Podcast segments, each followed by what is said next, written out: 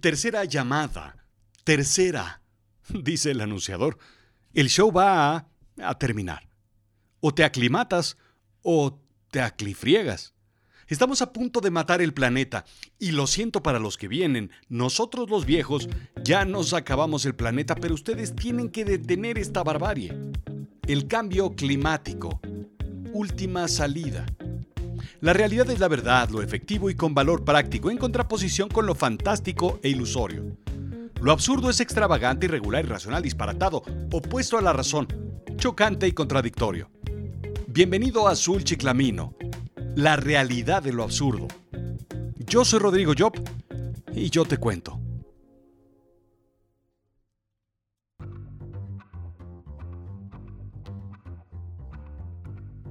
...1985... La revista Nature publica un artículo sobre algo raro que sucedía en el mundo. Sobre la Antártida se ha creado un hoyo en la capa de ozono. Poco sabíamos los ciudadanos de a pie sobre la capa de ozono, un componente de la atmósfera que es clave para proteger a los seres humanos de los rayos ultravioleta del sol. Cáncer en la piel. En ese entonces, Ronald Reagan era presidente y su agenda estaba volcada en la Guerra Fría y el comunismo. El artículo y las consecuentes discusiones científicas no cambiaron su política. Incluso su secretario de Estado, Donald Hodel, redujo todo a los estadounidenses deberían usar más protector solar y sombreros. Viendo las cosas como son hoy en día, seguramente tendría acciones de Copperton o de sombreros Tardán. Tres meses más tarde, Reagan se sometió a una operación para extirparle un tumor cancerígeno en la nariz.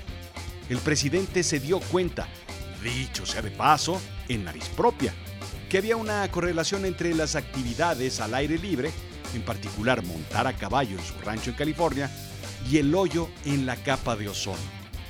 Comenzó la guerra contra los CFCs, clorofluorocarbonos, el componente químico que había estado dañando la capa, indica la revista Time. Pero vamos de regreso un poco. ¿De qué demonios estamos hablando?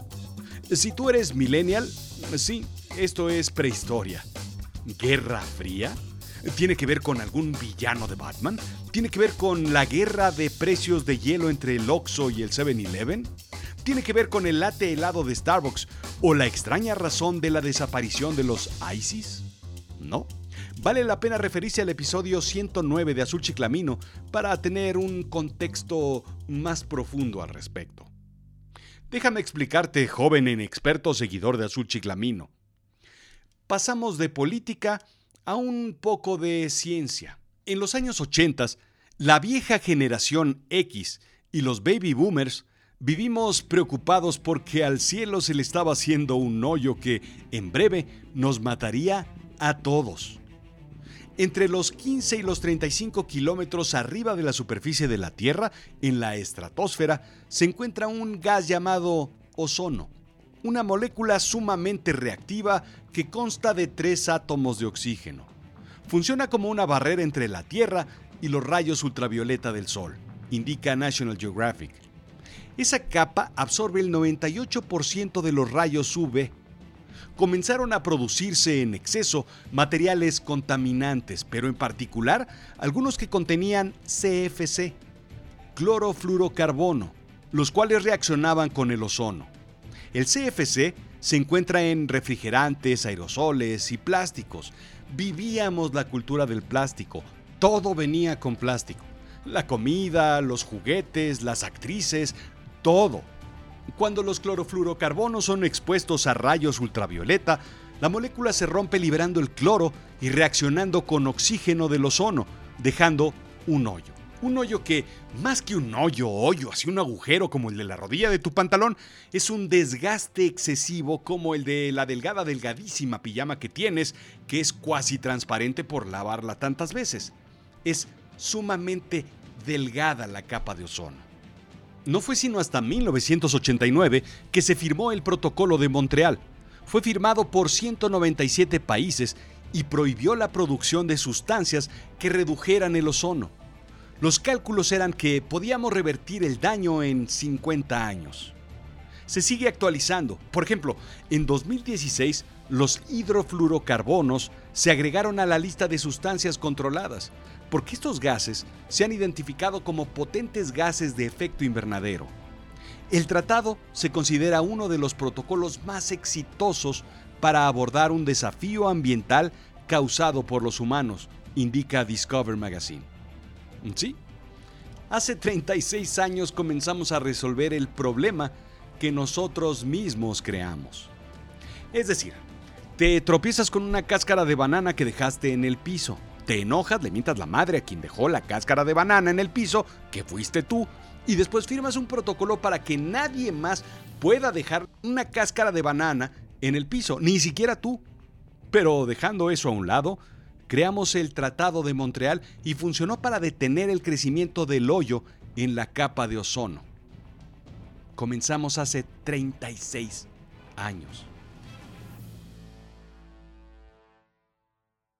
Igual que Reagan con el hoyo en la capa de ozono, Trump se topó con el cambio climático durante su administración, antes llamado calentamiento global. Científicos apuntan que cambio climático es un término más acertado. Dice el refrán, el dinero al ignorante lo hace necio y petulante, y no hay mejor manera, mi querido oyente, de definir a Trump.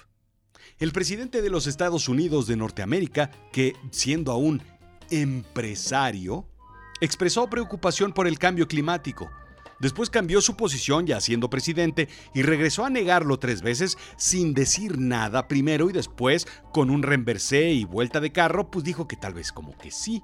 Y con una mano en la cabeza y un movimiento sexy y una mano en la cintura suavecito para abajo, para abajo, para abajo con un giro y cambió de posición a lo que convenga pues creer en ese momento. Indica más o menos así la BBC. Así es que ahí te va. Las observaciones científicas muestran que a medida que aumentan los gases de efecto invernadero y provocan un calentamiento en la atmósfera inferior, la troposfera, y se produce un enfriamiento en la atmósfera superior, estratosfera.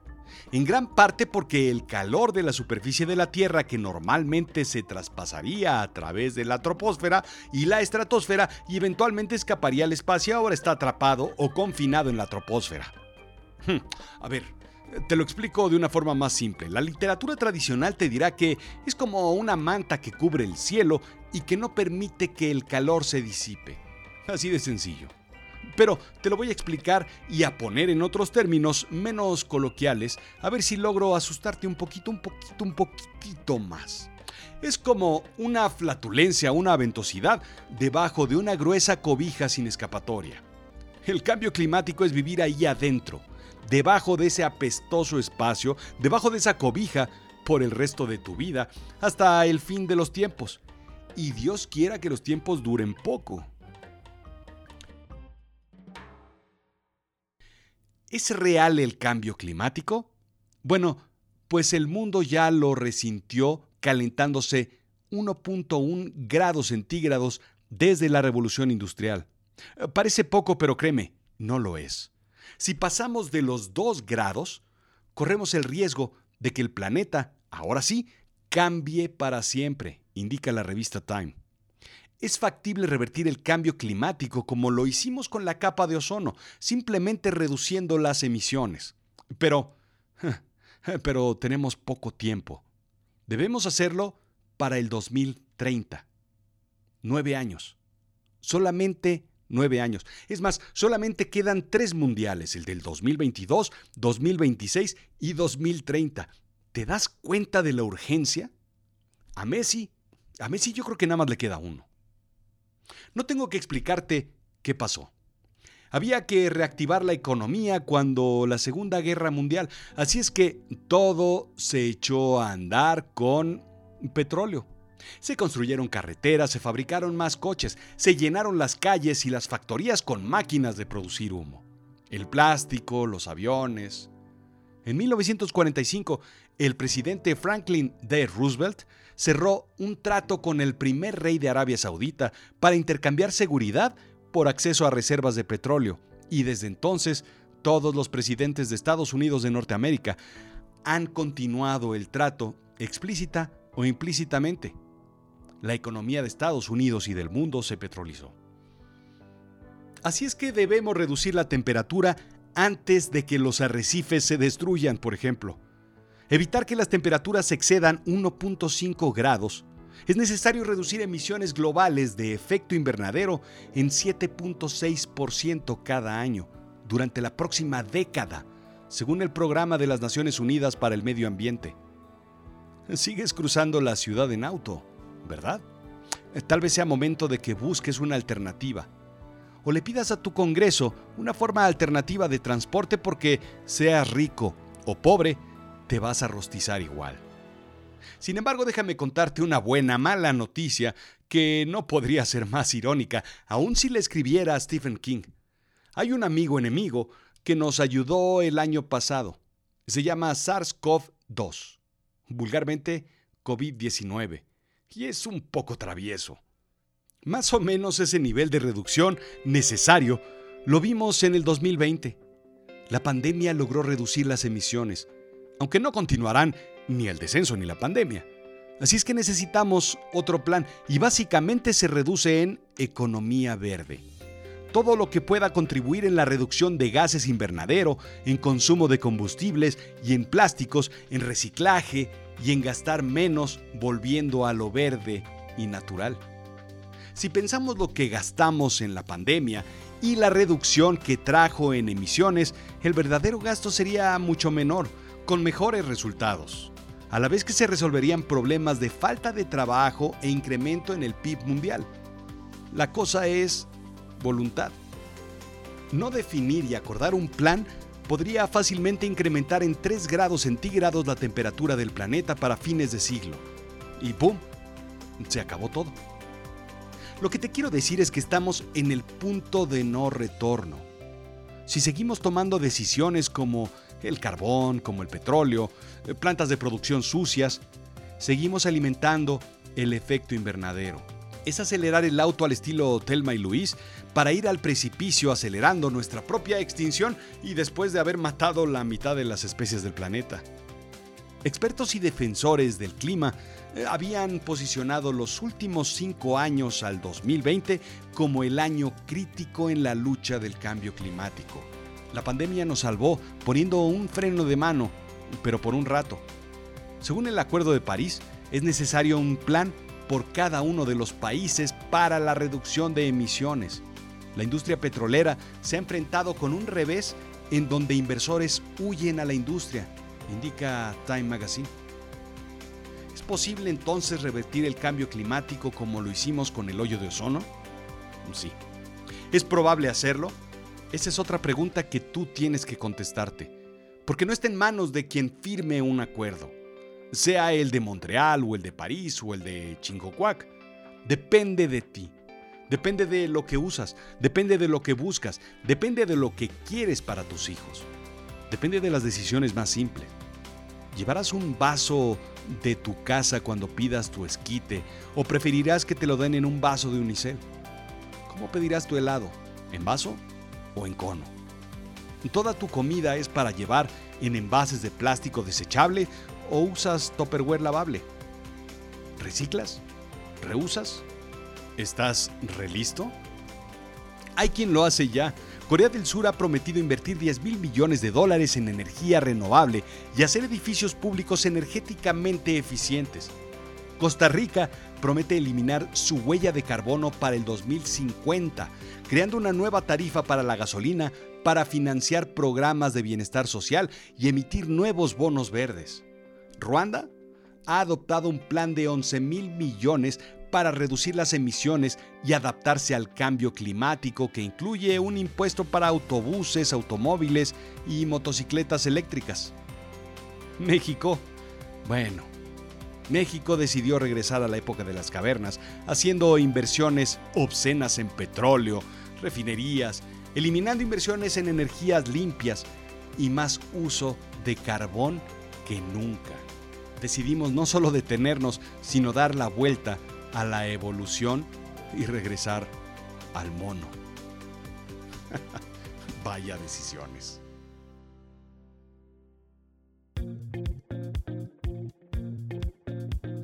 Esto fue Azul Chiclamino, la realidad de lo absurdo. Yo soy Rodrigo Job. Sígueme en Instagram, Twitter, en Facebook, en YouTube y por supuesto en azulchiclamino.com. No dejes de escuchar Avisen a Berlín, la primera serie producida por Azul Chiclamino Originals en, pues sí, ya lo sabes, en avisenaberlin.com.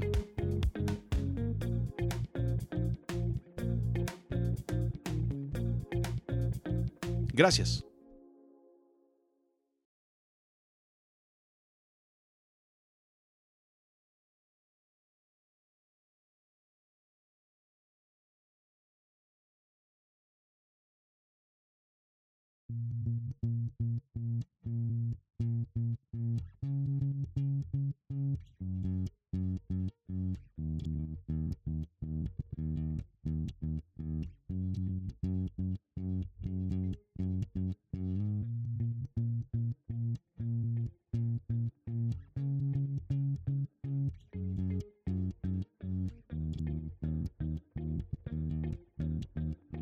Sabes, es momento de que pongamos manos a la obra. Ahí te van unas recomendaciones que puedes utilizar. Usa alguna, dos, tres, usa varias o úsalas todas, pero empieza con algo. 1. Conducir menos. El transporte representa alrededor del 64% del consumo mundial del petróleo. 2. Comprar productos locales. Apoyar a las empresas locales ayuda a evitar que los camiones conduzcan largas distancias. 3. Lleva tu propia bolsa. Cada año se utilizan hasta 5 mil millones de bolsas de plástico de un solo uso. 4. Desenchufa. Los hogares consumen un 30% de la energía mundial. 5. Recicla. El 80% de los plásticos nunca se descomponen completamente. 6. Comer menos carne. La industria cárnica produce más gases de efecto invernadero que las compañías petroleras. 7. Apaga las luces. Cuando apagas las luces, incluso por unos segundos, ahorrarás más energía que al encenderlas. 8. Tomar duchas de 5 minutos. La escasez de agua afecta ya a 4 de cada 10 personas en el mundo. 9 moda ecológica. Se necesitan 10.000 litros de agua para producir un par de jeans, lo que bebe una persona en 10 años. Y 10. Rellenar y reutilizar. Cada minuto un millón de botellas de plástico son utilizadas y luego desechadas. Ahí está. Haz una, haz dos, haz cinco, haz diez, hazlas todas. Pero contribuye. Estamos todos juntos en este barco. Gracias.